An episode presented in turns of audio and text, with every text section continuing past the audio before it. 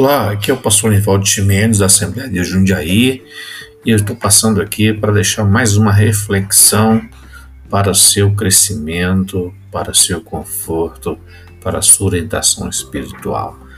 Escute, compartilhe e ore por nós. Um forte abraço, fique com a reflexão à luz da Bíblia Sagrada.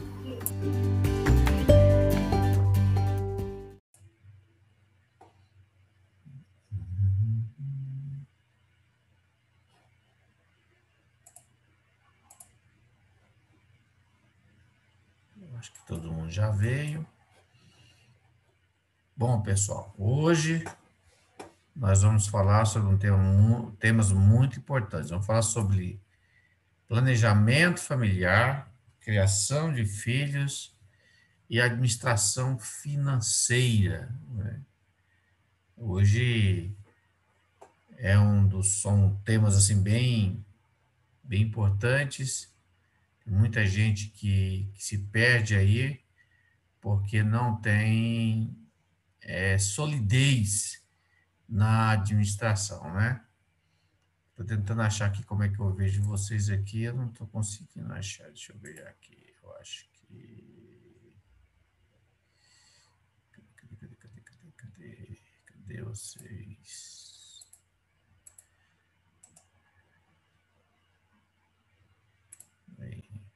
Agora. Saiu a tela, não saiu?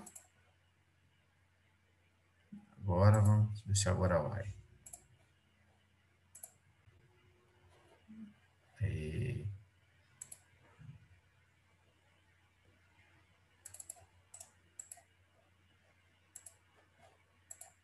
Todo mundo está me vendo aí agora e vendo a tela?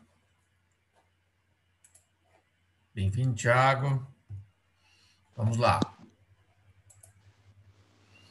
Vamos falar um pouquinho sobre organizando a nossa vida financeira, sobre planejamento de finanças. Edinho Viviane, bem-vindos. A Bíblia diz lá em Lucas 14, 28, um princípio muito antigo da administração. Embora o texto está dentro de um contexto de cuidado sobre entrar no reino de Deus, vencer as batalhas, né, os desejos humanos, para poder entrar na, no reino dos céus, né? É, Jesus usa é, o princípio da administração, né, do planejamento, ou seja, para dar o passo onde a perna alcança. O princípio que Jesus disse em Lucas 14, 28, diz assim: Pois qual de vós, querendo edificar uma torre, não se assenta primeiro a fazer as contas dos gastos para ver se tem com que se acabar, né? Ou seja, preciso dar o passo conforme a perna, né? Importante a gente é, lembrar que, que, que tudo que nós ganhamos, né? É, nós podemos administrar bem ou administrar mal, né? Então, o antes de, de falar um pouquinho mais sobre as questões intrínsecas à vida financeira, vamos abordar um pouquinho esse tema aí, o que é inteligência financeira, né? O que é inteligência financeira? Vamos embora. Olha o camarada com, o cabelo arrepiado aí, né? A inteligência financeira ela parte do princípio que você não deve comprar mais do que você ganha porque isso vai virando uma bola de neve, e daqui a pouco você está atolado em dívidas, em financiamentos, financiamento de cartão de crédito. Dinheiro no Brasil tem um custo muito alto. Embora o governo esteja trabalhando com a taxa Selic de 2%, né? mas vai pegar dinheiro emprestado do banco, usa o cartão de crédito para você ver que vai lá mais de 8% ao mês. Isso é muito, é muito perigoso, né? Muito perigoso. E a inteligência financeira diz que você não deve comprar mais do que ganha. Se você comprar mais do que ganha, né, você tem que cortar despesas, né? Cortar despesas. Cortar despesas, muitas vezes, é, tem uma, uma frase que está no final da palestra, diz assim, se você comprar mais do que ganha, você gastar mais do que ganha, você vai acabar vendendo o que mais precisa para poder pagar. Então, Muito cuidado com isso. E aí vai uma alerta. Se você ganhar mais do que gasta, tem que fazer poupar. Poupar, fazer investimentos, né? Para que você é, não seja pego de surpresa nas dificuldades da vida. É importante lembrar que Salomão diz que tudo acontece na cabeça do, do injusto e do injusto. Chove tanto na cabeça do justo como do injusto, né? É, bate carro os, os, os, justos, se bate carro também os injustos. Então, isso tudo pode acontecer de uma forma que nós não esperamos, né? Às vezes Deus permite as lutas e tribulações com finalidades, e aí tem o tempo da vaca gorda e o tempo da, da vaca magra. E às vezes, quando chega o tempo da vaca gorda, a gente não se preocupa com o futuro, porque pensa assim, ah, Deus cuida e Deus vai dar as condições, mas Deus já está dando, está dando mais para você guardar, para na hora da adversidade você ter reserva. Então é bom você lembrar dessa premissa, né? E aí você precisa conhecer as suas despesas no, no, no papel, né? Ou você pode ter uma planilha no Excel ou no Google, tem softwares de graça que você pode baixar para administrar suas finanças. Mas é importante que você conheça as, as suas despesas, né? É, você precisa conhecer aonde está indo o seu dinheiro, né?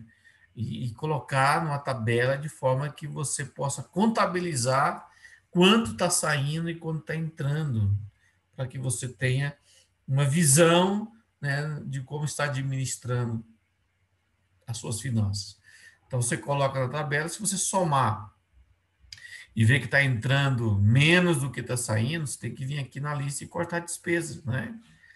E aí entra aí um, um, uma orientação importante para as mulheres, né? E para os maridos que vão continuar trabalhando, ambos, né? Os cônjuges, é, tomar cuidado, porque quando às vezes a mulher trabalha e soma com o dinheiro do marido, dá uma, um valor mais alto. E aí, muitas das vezes, é, cada um quer gastar como quer e, e de repente aí entra em conflitos porque as pessoas tendem a ser egoístas, né? E, e Paulo disse que nós também temos essa inclinação e devemos estar sujeitos a essa inclinação a, a, a, a ser cheio do Espírito Santo, para não cumprir o desejo da carne. E se a gente é, bobear, nós podemos aí de, é, entrar em dívidas e de repente não ter com que com ter com que pagar, né? Então é importante você ver dessa forma. E se tiver sobrando dinheiro, então você investe, né? Investe em coisas que vão dar retorno. Agora, não se esqueça de investir no reino de Deus. Investir no reino de Deus é contribuir com as ações da igreja que você congrega, ajudar o pobre, o necessitado, principalmente os, os da fé, diz a Bíblia, não é? é investir na vida espiritual de alguém, né? de, de, de um filho espiritual, né? cuidar para que você também não abandone o reino de Deus e entre pelo caminho da avareza. Então, por isso é importante você lembrar disso. A educação financeira é muito séria, né? E aí vem aquela frase que eu disse no começo: se você comprar aquilo que não precisa, acabará por vender aquilo de que necessitas, né? Então, é muito importante você saber é, educar-se financeiramente, né? E os dois também sentar e decidir, né? como vão gastar o dinheiro, né? O dinheiro extra, é, até o dinheiro das despesas, de forma é, a seguir o objetivo maior, qual é? Né? O bem-estar da família, né? E sempre o marido deve lembrar dessa liderança e liderar sua família para que é, venha ter cuidados, cuidados físicos, espirituais, né? É, a educação, educação moral, educação espiritual e também a financeira. Lembrem do primeiro dia, quando nós lemos lá em 1 Timóteo 5 e 8, né? Diz que aquele que não cuida dos seus, principalmente da sua própria família, tem negado a fé e é pior do que o infiel. Já que nós estamos falando de planejamento familiar, de planejamento, vamos falar um pouquinho de planejamento familiar. Esse é o texto que eu acabei de, de, de citar. Se alguém não tem cuidado dos seus, especialmente da sua própria casa, tem negado a fé e é pior do que o descrente, né? Quantos filhos eu, eu devo eh, colocar no mundo, né? Se nós não tivermos filhos, não quisermos ter filhos, quisermos adotar, algum problema nisso, né? É, quero ter dez filhos, a minha noiva só quer ter um só. Como é que a gente acerta isso, né? Então são questões que devem ser discutidas é, no, no noivado, né? No noivado, no namoro, para saber onde vão chegar. Né? Edinho, tu já está aí, Edinho? Estou sim, pastor. A paz do Senhor, tudo bom? É, a paz do Senhor. É, deixa eu te perguntar uma coisa, Edinho. Quantos filhos você quer ter? Ah, uns dois. Os dois? A mulher é, quer perguntar para ela, agora pergunta para ela aí, por favor. E você, querida, quantos filhos você quer ter? Senhor, um só. Um só, né? Então, como é que a gente ajusta isso, né? Qual é o nosso desejo? E aí a gente também tem que fazer uma outra pergunta. Qual é a vontade de Deus? É, vamos primeiramente compreender qual é a vontade de Deus para depois saber se a nossa resposta ela está dentro desse, desse, dessa visão divina, né? Visão divina, visão de reino.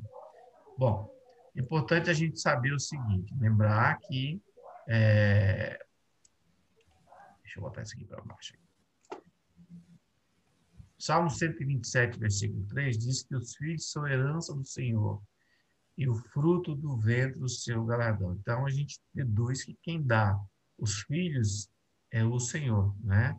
Uma verdade teológica desse texto é que gerar filhos ou não não é só uma questão de planejamento familiar, mas é um encargo que abrange uma obediência aos desígnios divinos para a família. Sabemos que a família, lá no primeiro dia, nós conversamos e falamos que a família é a célula mãe da sociedade, que a família foi criada para que o indivíduo, né, fosse protegido, fosse educado, né, fosse direcionado para viver em sociedade, né? Agora surge a questão, né? planejamento familiar é pecado? Né? Quando, se não for pecado, existe é, é, é, mandamento bíblico para a quantidade mínima de filhos, qual é a diferença de planejamento familiar e controle de natalidade? Vamos lá. Planejamento familiar, o nome já fala, né? a família planeja como e quando vão ter, ter filhos. O controle de natalidade ele é imposto por um, um governo, né? uma autoridade maior. Por exemplo, a China passou muito tempo exigindo, limitando o número de filhos, no máximo um filho por casal, né? devido à densidade demográfica ser grande. Então, quando é, o planejamento familiar é imposto para controlar a população, então isso é um controle de natalidade, isso é obrigatório. Vamos ver, é, uma grande pergunta que a gente deve se fazer é o que acontece quando a gente não quer ter um número de filhos, né? É, que não quer ter filhos, os casais que, que não quer ter filhos. E aí, quando vão ter filhos, lá com 10 anos, 15 anos de casado, eles já estão na faixa dos 30, 35, e aí há uma, alguma grande dificuldade, porque Salomão diz que tudo tem o seu tempo.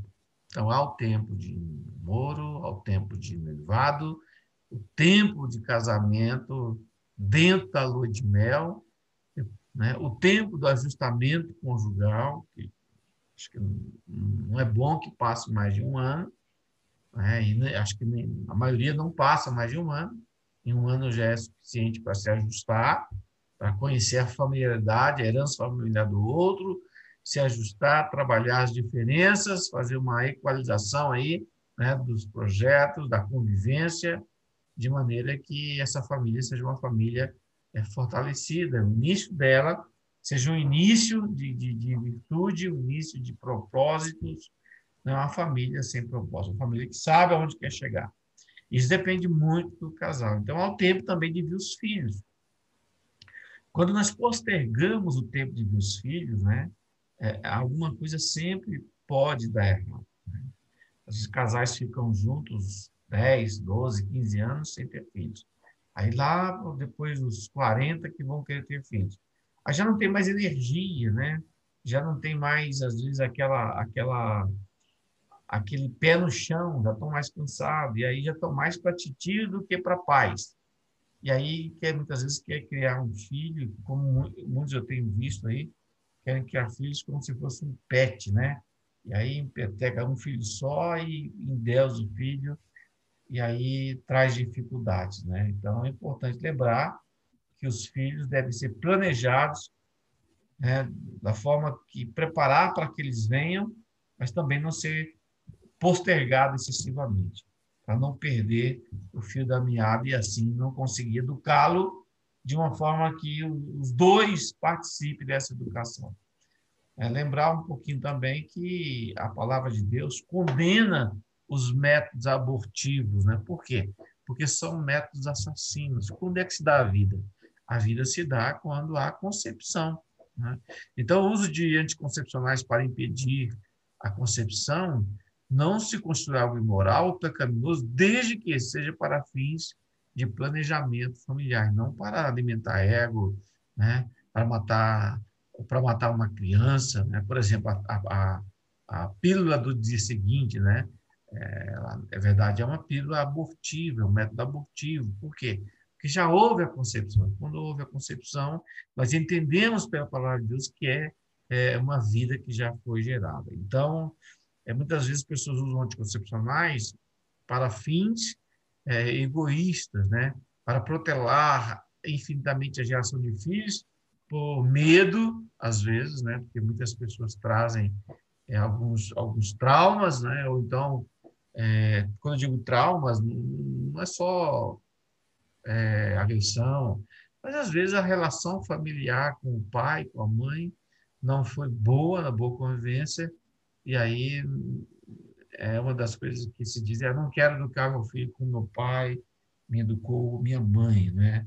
Mas o importante não é somente colocar em prática o que viu com o pai, mas lembrar que toda prática paterna e materna, por mais é, é, boa que, que seja, né?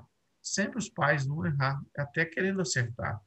Mas não, o que deve nortear a decisão de, tomar, de ter filhos, quanto quantos filhos tem, quando deve ter, deve ser a palavra de Deus. Então, tomar muito cuidado aí com né, o pensamento humanista, né?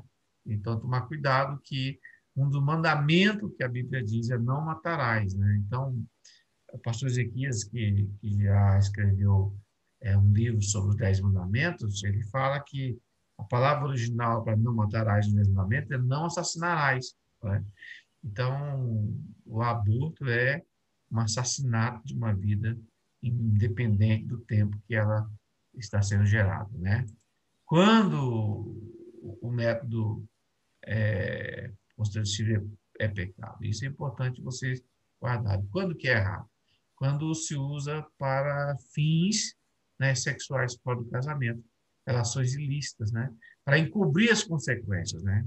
E quando também não se quer assumir a paternidade responsável. Então, usar o método anticoncepcional nessas premissas se torna pecado e, e, quem faz esse tipo de coisa não pode esperar colher, é, plantar abacaxi e colher maçã, vai colher abacaxi. Lembrar que a palavra de Deus ela é lâmpada para nossos pés e luz para o nosso caminho. Quando é certo usar um planejamento familiar, um método anticoncepcional? Para adiar a chegada dos filhos com vista a uma melhor condição psicológica, econômica educacional, porque colocar filhos no mundo para não conseguir educá-los, né, é, é, é, pecado, né, porque a Bíblia diz que as crianças são dádivas de Deus, né? Quando é certo? Para alimentar o tamanho da família, para que se possa prover o suficiente para os filhos, né? Ah, meu pai teve 20, eu quero ter 30. Ah, mas dá conta de criar, dá conta de colocar é, comida na mesa, educação é, é, econômica, educacional, vai cuidar bem dos filhos, né? Quando é certo? Por, por motivo de saúde física e mental dos pais e das crianças. às vezes o pai com a mãe tem um problema e todo filho que nasce, nasce com dificuldade e já é, é possível verificar isso através da ciência. Então, muitas vezes, você tomar uma decisão para planejar ou até adiar a chegada dos filhos. Né? Então, é importante. Qual é a definição de filho nas Escrituras? Os filhos são um presente de Deus. Gênesis 4, 1, 35 diz que é Deus que deu. Né? Abraão e Sara não tinham filhos, e deu a amada, e Jacó, é, é, Isaac, todos eles tiveram dificuldades é, com as suas esposas na, na, na, na, vida conjugal, e Deus, né, soberanamente, lhes deu um filho, são presentes. Salmo 127 diz que os filhos são herança do Senhor. Lucas 1,42 diz que os filhos são bênção de Deus. Lá em Provérbios 17,6 diz que os filhos são a coroa dos velhos. E Deus também abençoa a mulher estéril com filhos. Né? É, casos bíblicos e até é, é, testemunhos de pessoas que nós conhecemos né, que a gravidez veio através de muita oração. Né? E lá no Salmo 139 diz que é Deus que forma os filhos no ventre. Deus conhece os filhos antes do seu nascimento. Né? Então é importante lembrar que Deus tem um propósito para os filhos e que os filhos devem fazer parte né, de um casal que deseja agradar a Deus. Agora, quantos filhos eu quero ter? Quantos filhos Deus, quer que eu tenha? Lembrar que o Senhor Deus, é, lá, lá no início do Éden, ele disse que o casal tem que multiplicar-se, né? E multiplicar-se quer dizer é dois vezes dois, quatro, né? Dois vezes um é dois, não houve multiplicação. Então, pense bem se todo mundo no mundo já tem um filho só. A população vai decair, né? Vai decair. Então, é importante lembrar que a, eh, a, o equilíbrio populacional depende do planejamento familiar. Então, a gente sabe que está muito difícil criar filhos, que é um desafio, né? A, as escolas, o, o, ambiente social, né? É, está muito complicado de uma forma que os filhos estão sendo afetados hoje. E a gente sabe disso. É hipocrisia chegar aqui e dizer, não, pode ter que ter quantos filhos você quiser ter e, manda bala que Deus vai cuidar. Sim, Deus cuida onde nós não podemos. Mas a responsabilidade de cuidar dos filhos são dos pais. Então é importante lembrar, né, nem pouco, para que não, não falte na sua geração, e nem muito para também colocar no mundo filho para que não possa é, cuidar. Né? O homem não peca pela simples limitação ou espaçamento do nascimento de seus filhos. Ele comete pecado quando as suas motivações são presunçosas e utilitarista, quando é egoísta, quando ele pensa só nele, quando ele pensa, ela pensa só nela, vai perder a beleza, ele vai ficar um pouco diferente, é, a, a, vida tem fase e é maravilhoso passar por essas fases. O cristão que consulta ao Senhor e aceita a vontade divina na alimentação dos seus filhos é abençoado em toda a esfera da sua família. Só leu o Salmo 128, versículo 1 a 6. Lê para nós, o Edinho. O Salmo 128, versículo de 1 a 6.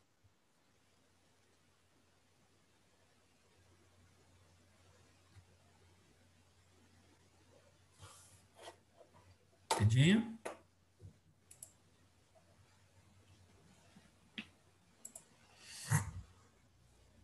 Liga o microfone, já. Isso. Salmo Só um minutinho. De 1 a 6. Só um minutinho. Salmo 128, de 1 ao 6. Vamos lá.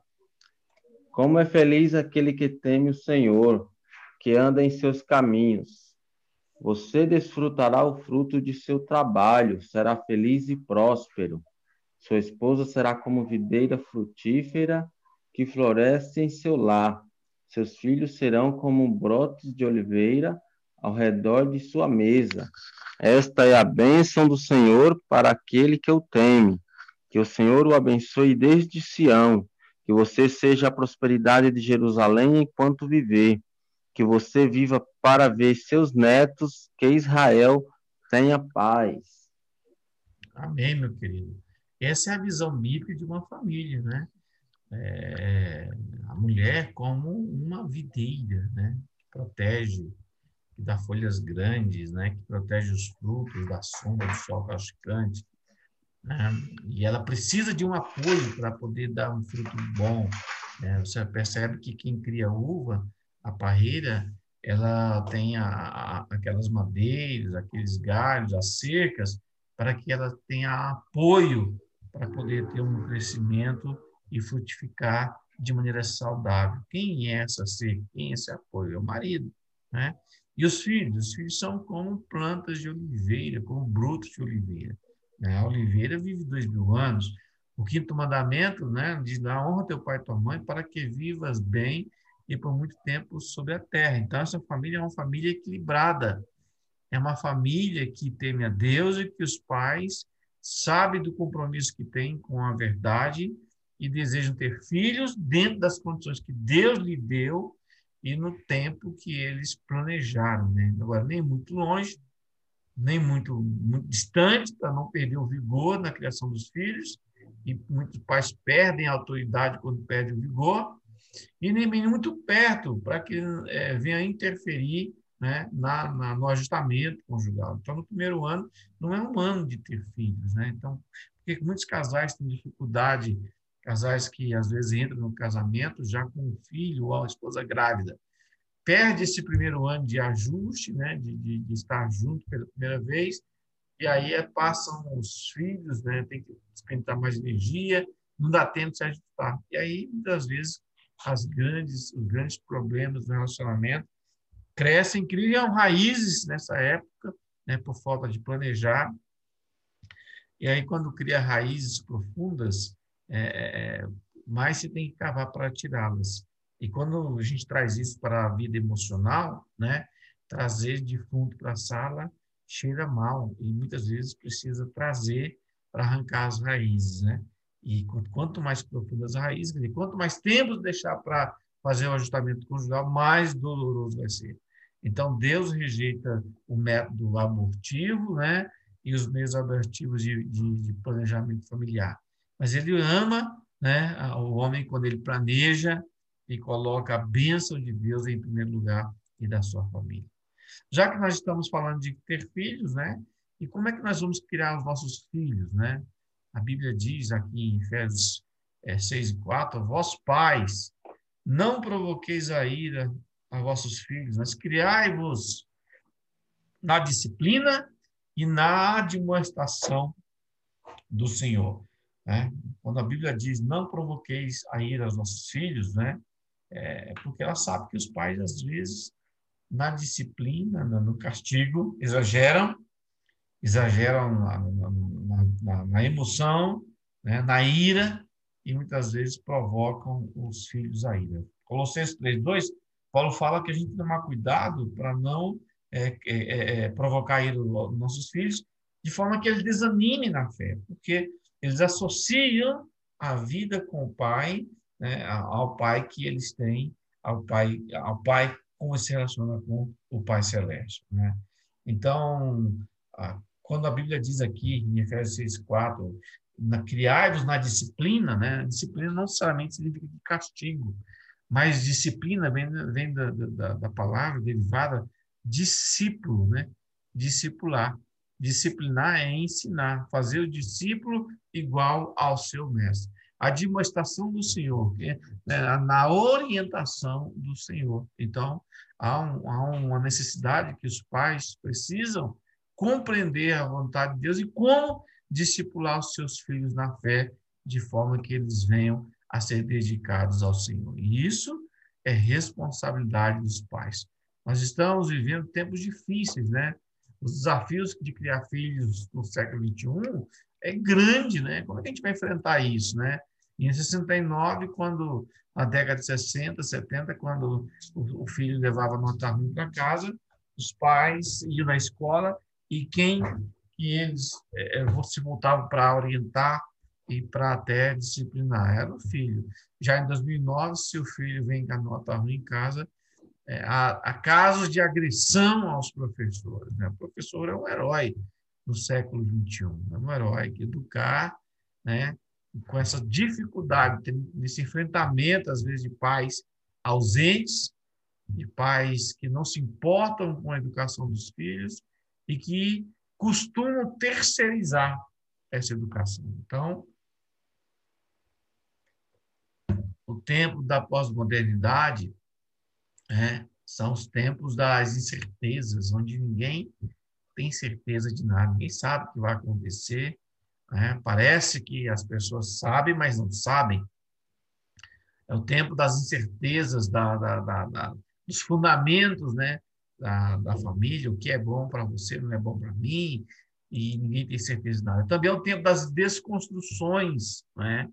Esse, esse, esse termo, termo, esse tema desconstrução está muito atual. As pessoas estão desconstruindo, né? É, é, a educação, desconstruindo o papel do homem como líder e cuidador da família, desconstruindo o papel da mulher, uma sociedade, é, dizem aí os especialistas, uma sociedade líquida, né, relativista, onde a sua verdade não é a minha verdade, o jeito que meu pai me educou é completamente errado, eu vou, eu vou educar com a minha verdade, né? Então, desconstruindo né, é, marcos antigos que foram colocados pela palavra de Deus. Lá em Provérbios 27, se não me falha a memória, diz, diz assim: Não removas os limites antigos fixados por teus pais, né? Então, ou seja, as pessoas estão é, é, todo dia acordam e saem. Essa semana, esses dias agora, é, eu vi uma reportagem né, de, um, de um moço, parece que um desses programas de reality shows que tem na, nessa mídia lixo, né?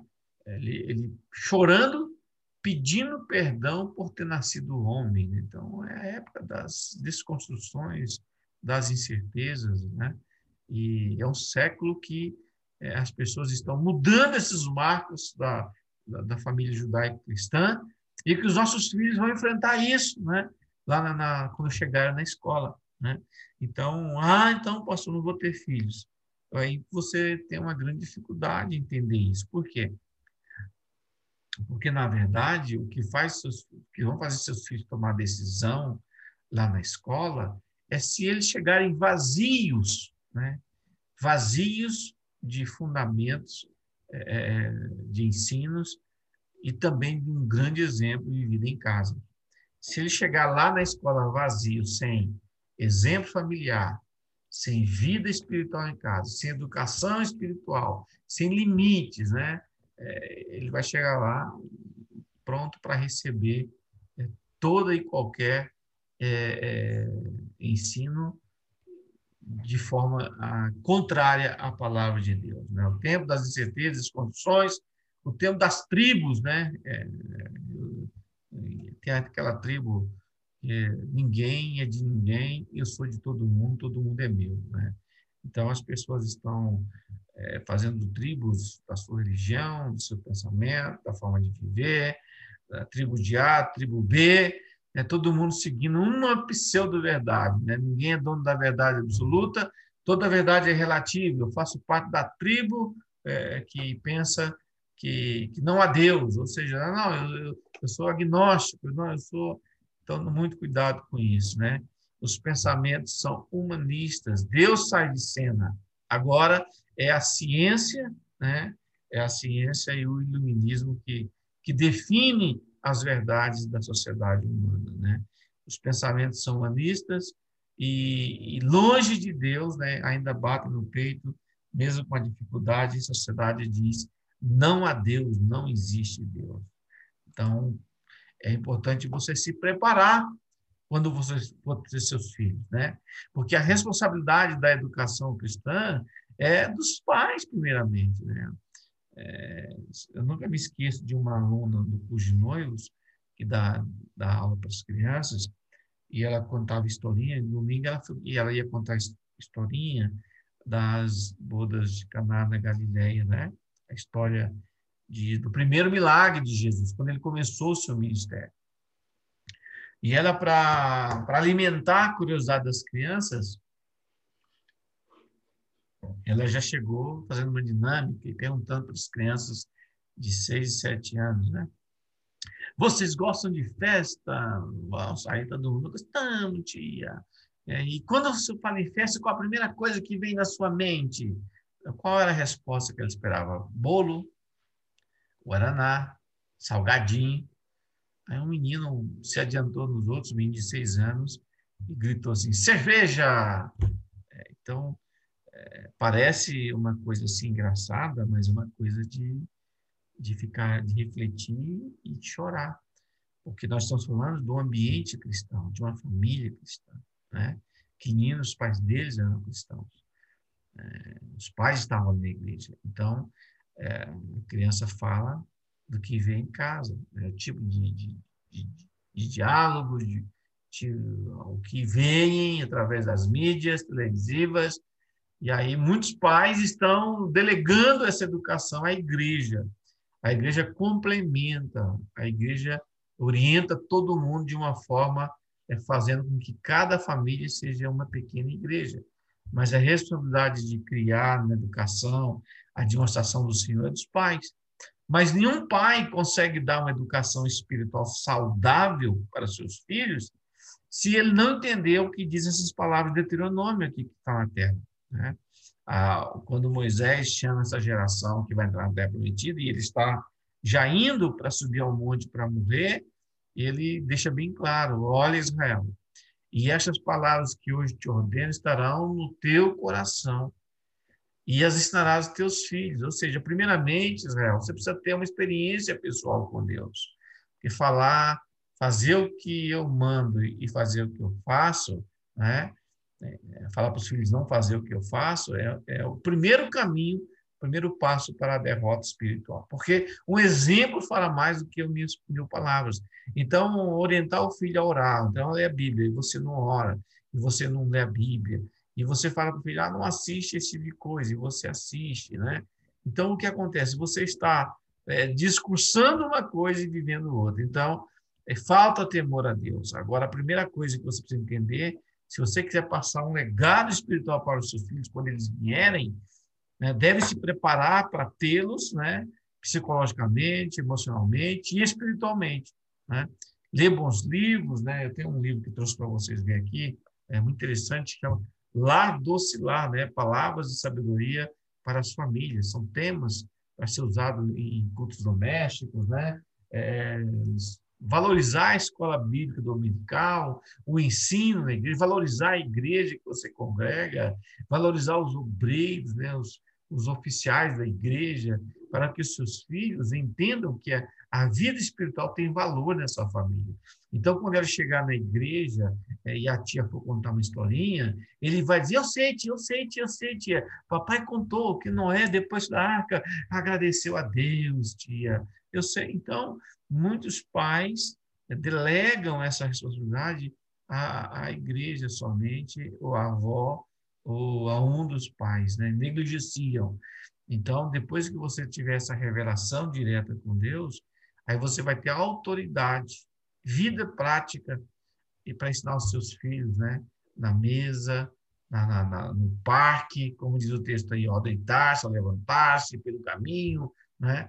Você ensina a criança a orar pelo alimento, você ora dando exemplo, você ora a levantar, seus filhos vão orar e vão ficar com aquela imagem na cabeça. Então, é importante vocês puderem fazer um curso Tá no curso sobre criação de filhos, antes de ter os filhos, né? É fazer o CPEC, é que, vai, que vai lhe dar uma ideia, né? Como é o coração da criança, para que você tenha sucesso nessa área, né? Porque o tempo passa muito rápido. Então, não delegue essa responsabilidade para outras pessoas e corrigir o filho na hora que há necessidade, né? É, corrigir, a Bíblia diz, corrige teu filho para descanso e dará delícia à sua alma. Enquanto que aquele que segura o castigo, né, aborrece seu filho. Mas quem ama o filho, cedo disciplina. Disciplinar, não se esqueça, primeiramente é fazer discípulos. E quando precisar usar a vara, né, usar correção física, fazer com amor, fazer proporcional à falta, fazer proporcional ao erro, nunca com raiva, nunca mostrando aquela cara que vai destruir, que vai arrebentar, Não, é com amor. Explicar por que está corrigindo. Comece né, ensinando os seus filhos, é, corrigindo uma vara, não, não aplicando o castigo imediato, mas aconselhando, orientando e mostrando. Se fizer, ó, papai vai ter, vai ter que corrigir você. Então, uma hora você tira um brinquedo, você tira um passeio.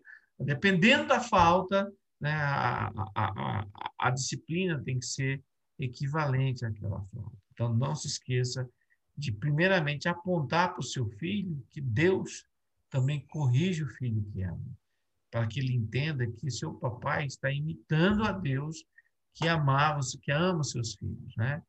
É importante lembrar que essa educação cristã dos pais, ela é muito fortalecida quando há bons exemplos. E aqui eu quero passar um filminho para vocês que fala, né, sobre a questão do exemplo, né? Porque quando você educa uma criança, qual é o seu objetivo quando você cria a criança no caminho do Senhor? é desenvolver as qualidades do Espírito de Deus, né?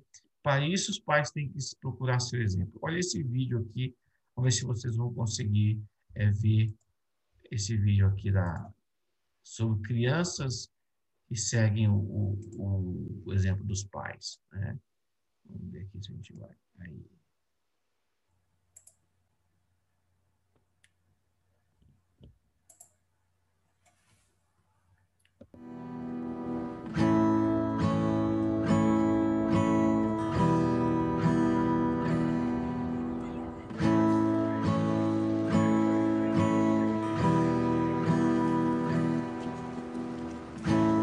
Looks like rain again today. Dark clouds gather and fill the sky. Don't know how to talk to you, just know how to say goodbye.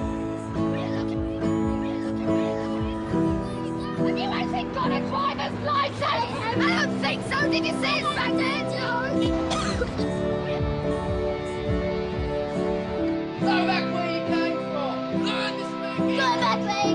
Conseguiram ver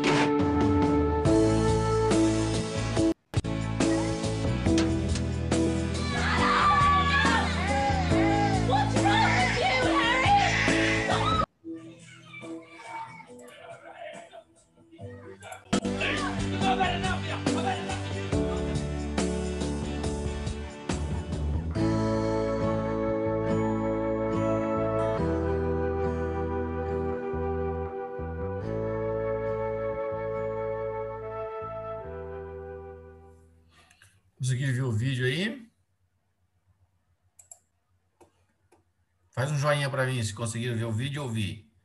Isso, o que, que a gente é, aprende desse, desse vídeo, né? É, o exemplo. O exemplo fala mais do que mil palavras. Então, lembrem disso quando vocês forem colocar os seus filhos no mundo, né? Eu quero abrir aqui um parênteses para aqueles casais que de repente estão casando com pessoas que já têm filhos, né?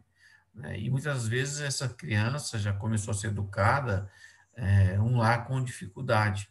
Então, nessa hora, o pai, a mãe, né, precisa olhar para o enteado e procurar trazer para esse caminho da educação cristã com amor, com carinho, e lembrar que, nesse caso, a mãe biológica, o pai biológico, vai ter, vai ser mais aceito no momento que vai corrigir. Então, é importante vocês também dialogarem sobre isso.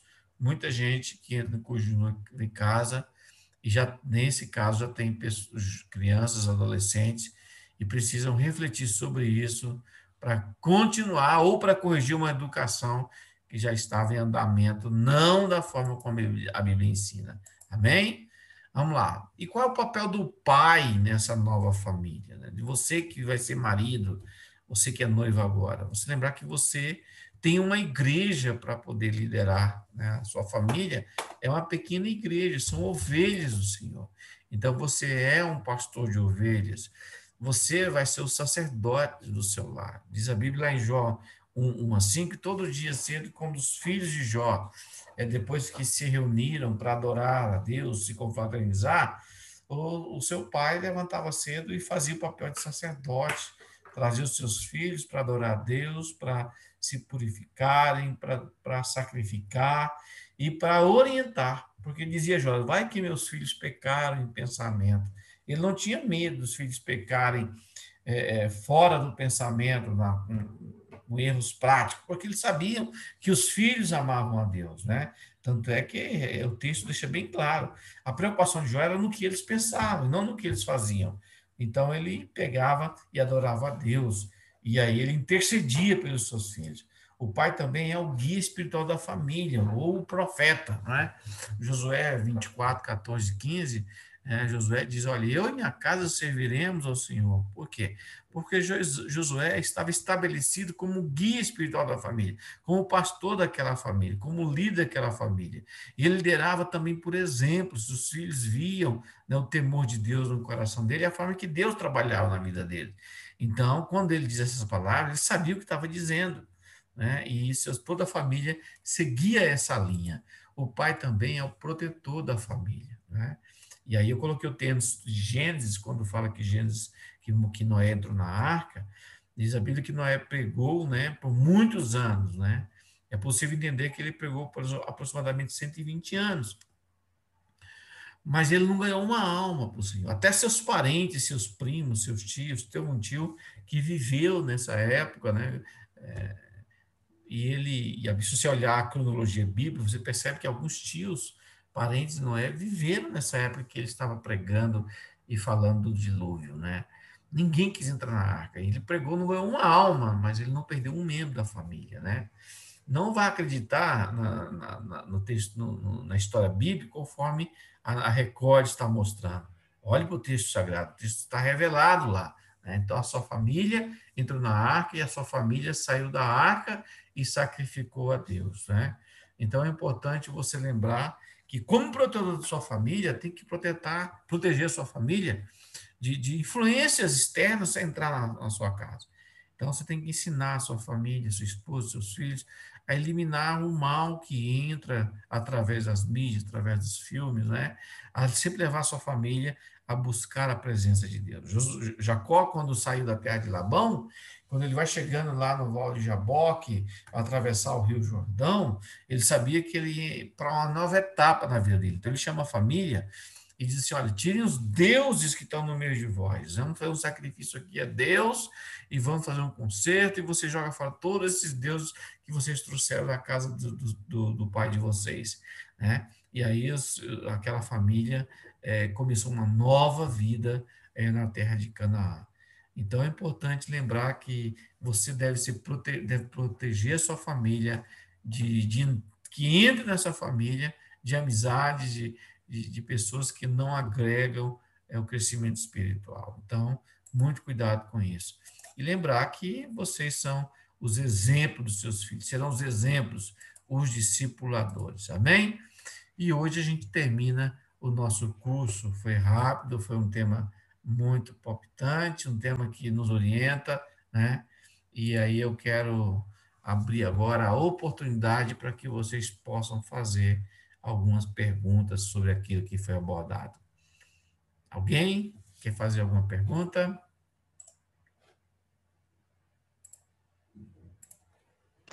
Pastor, eu tenho uma. Pode falar, Maíra, só que fala mais um pouquinho mais alto. Tá, é que meu celular está um pouco ruim mesmo. Ah, melhorou. Melhorou? Melhorou. Certo. É, a gente que casa novo, né? Novo assim, crente não, não, dá, não namora muito tempo, né? Mas a gente escuta, ah, não vai ter filho agora, é melhor não, espera um pouco, não sei o que e tal. E a gente escuta bastante conselhos das pessoas mais velhas que entendem mais e tudo mais. Eu penso assim também, eu acho que se for muito recente, acaba prejudicando justamente por conta desse planejamento que o senhor explicou que a gente tem que ter, financeiro, é, tentar se ajustar, porque infelizmente é a parte que tem mais dívidas. Eu não sei vocês, outros casais, mas para a gente, pelo menos, agora é uma fase bem apertada. E o senhor acha que existe algum tempo, algum, algum prazo máximo, sei lá, para começar a a se programar ou vai muito da, de casal de acordo com a sua organização financeira e tudo mais? É. Quando a vida financeira, boa pergunta, Maíra, vai ser bom para todos possam também guardar isso. Quando a vida financeira está acertada, resolvida, é, pagou-se as contas do casamento, né? Nunca menos, nunca antes de dois anos, né? É, um ano, o primeiro ano é aquele ano que a gente vai é, ter os primeiros impactos da familiaridade, da herança familiar do cônjuge. O segundo ano é o segundo, eu digo que eu chamo de a segunda lua de mel, né? Onde as coisas estão mais ajustadas e agora já se conhecem um pouco mais e, e podem agora, é, com clareza, fazer o planejamento dos filhos, né? Nunca mais do que cinco, seis anos. Por quê? Uma moça que casa com 25 hoje vai ser mãe aos 30, lembrar que quando ela tiver 45, vai estar com 15, né? E os desafios para que a adolescente são muito grandes, né? Vocês passaram por isso, né? Sabe do que eu estou falando.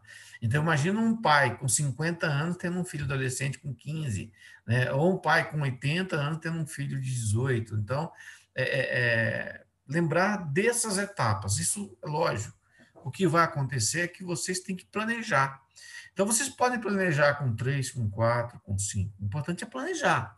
Né? Agora, nunca antes dos dois anos. Por quê? Por causa desse ajustamento conjugal. E eu aconselho nunca mais do que cinco ou seis anos para frente. Ah, não teve jeito, teve que planejar, amém. É, é, é um planejamento, né? O que não pode é entrar para o casamento e voltar grávida à lua de mel, né? Porque aí vai perder toda aquela energia, aquele primeiro, primeiro ano de ajustamento. Vocês vão ver domingo que vem, a gente vai falar sobre o de mel, que a Bíblia diz que, é, lá em, na lei de Moisés, que a lua de mel do jovem israelita era um ano, né?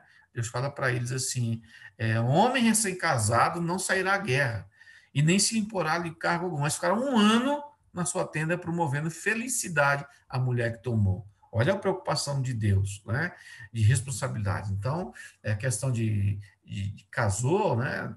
Pastor, dá um tempo, um ano agora, eu quero eu quero brincar um pouco lá dentro de casa, correr da cozinha para a sala, da sala para cozinha, levando a mulher para o shopping, né? Acertando as coisas, fazendo ela feliz. Né? É o primeiro ano, é o, é o primeiro é um de ajuste e que precisa ser levado a sério. Se não fosse tão sério isso, Deus não tinha se preocupado com isso. Respondi a sua pergunta, Maíra?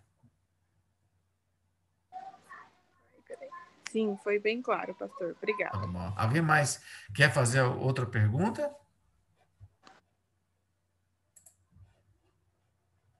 Hã? Ninguém mais? Bom, se ninguém mais quer fazer pergunta, vamos fazer então a chamada, né? A chamada e depois tirar aquela nossa foto. Domingo que vem é o, o último dia do curso, né, onde nós vamos é, terminar o nosso curso de maneira que, que vocês vão ter mais oportunidade de fazer as suas perguntas, né? É, já que não tem mais tanta pergunta, vamos então fazer a, a chamada. Aí vocês falem bem alto aí, para que eu possa escutar aqui, tá bom? Uh, David e Nathalie.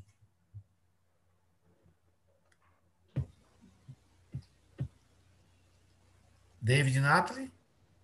Presente. Isso. É. É, Leandro e Darcy. Faltaram. Dorgival Não, e José. Tá aí? Presente. Leandro e Darcy? Isso. Vocês faltaram dois dias. É que a gente casou semana passada. Ah, meus parabéns, meus parabéns. Obrigada. Conseguiram ouvir a, palestra, a segunda palestra? Conseguimos. Bom, maravilha. É, que pena que perderam a da semana passada, né? Sim. Vamos embora. Dorgival e Josicleide. Presente. Isso. Davi e Natália. Presente. Presente. Maravilha. É, Edinho e Viviane. Presente. Fabiano e Giane. E... Jéssica e Stuart. Presentes. É, Tiago e Karina. Presente. Gabriel e Paula. Presente. Matheus e Evelyn. Matheus e Evelyn. Magdiel e Andresa. Presente. Jefferson e, Ma e Maíra. Jefferson e Maíra. Presente. Isso. Johnny e Laís. Presente. É isso. Josuel e Maiara. Presente. Aqui a gente tem um, uma Maíra e uma Maiara. Emanuel e Thalita, com certeza não vieram hoje. Paulo, Sérgio e Gabriela. Aqui. Presente. Helena e Tâmara. Helena está aí. Presente. Então faltaram hoje só dois casais, né? O Matheus e Evelyn e Emanuel e Thalita, né? E agora nós vamos tirar aquela foto bem bonita, né? Todo mundo passou perfume hoje e vamos tirar a nossa, a nossa foto. Todo mundo olhando aí para a tela aí, né? Sorriso bem bonito. Esse Gabriel tem, Gabriel Pereira tem um sorriso bonito. Olha o cabra, meu. Ai, meu Deus do céu, que benção. Jéssica e Paulo, preciso ligar a sua câmera.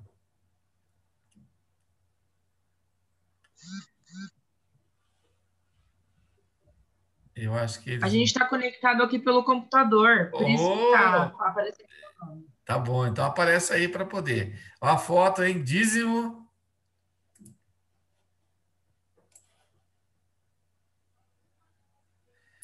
Aê! Maravilha. Bom, domingo que vem é o último dia do curso. Nós vamos falar sobre a lua de mel, sobre a cerimônia religiosa, sobre a recepção, né? E eu tenho certeza que vocês vão gostar de voltar aqui. Valeu a pena vir, vir, vir, para o curso de noiva? Eu fico feliz por vocês, tá bom? Vamos então dirigir uma palavra de oração para terminar. Senhor Deus e Pai, muito obrigado por mais um dia de vitória, onde teu nome foi glorificado. Que eles possam, Senhor, conversar sobre os temas abordados, definir parâmetros e planejarem, Senhor, a vida familiar, sabendo que o Senhor é aquele que estabelece os projetos, mas a tua palavra diz: se nós apresentarmos o nosso projeto diante de ti, o Senhor vai estabelecer segundo a tua vontade. Nós te damos graça por isso, porque nós temos o Senhor como nosso ajudador. Recebe nossa gratidão, dá-nos um dia abençoado na tua presença, é o que nós pedimos em nome de Jesus. E que a graça do Senhor Jesus, o grande amor de Deus, a doce comunhão e consolação, seja com todo o povo de Deus. Todos digam amém. Está terminado em nome de Jesus. Bom domingo a todos. Obrigada.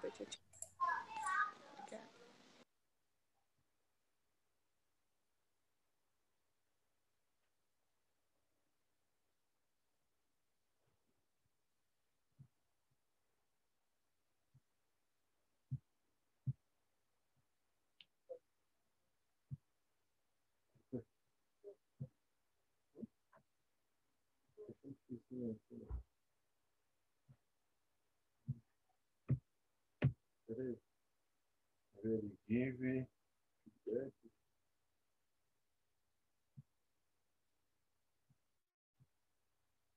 Tá lá embaixo, está aqui.